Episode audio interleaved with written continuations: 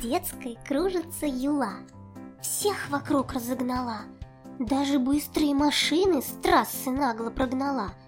Не завалится на бок резвый маленький волчок. Даже друг мой, Сашка Власов, разглядеть узор не смог.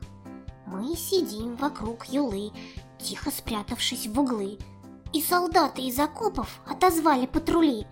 Не сбавляет плавный бег, будто б он на целый век. Так не может бегать даже очень сильный человек. Вдруг из коридора к нам черный кот, зовут Сиам. Забежал и с той юлой разобрался Бойко сам.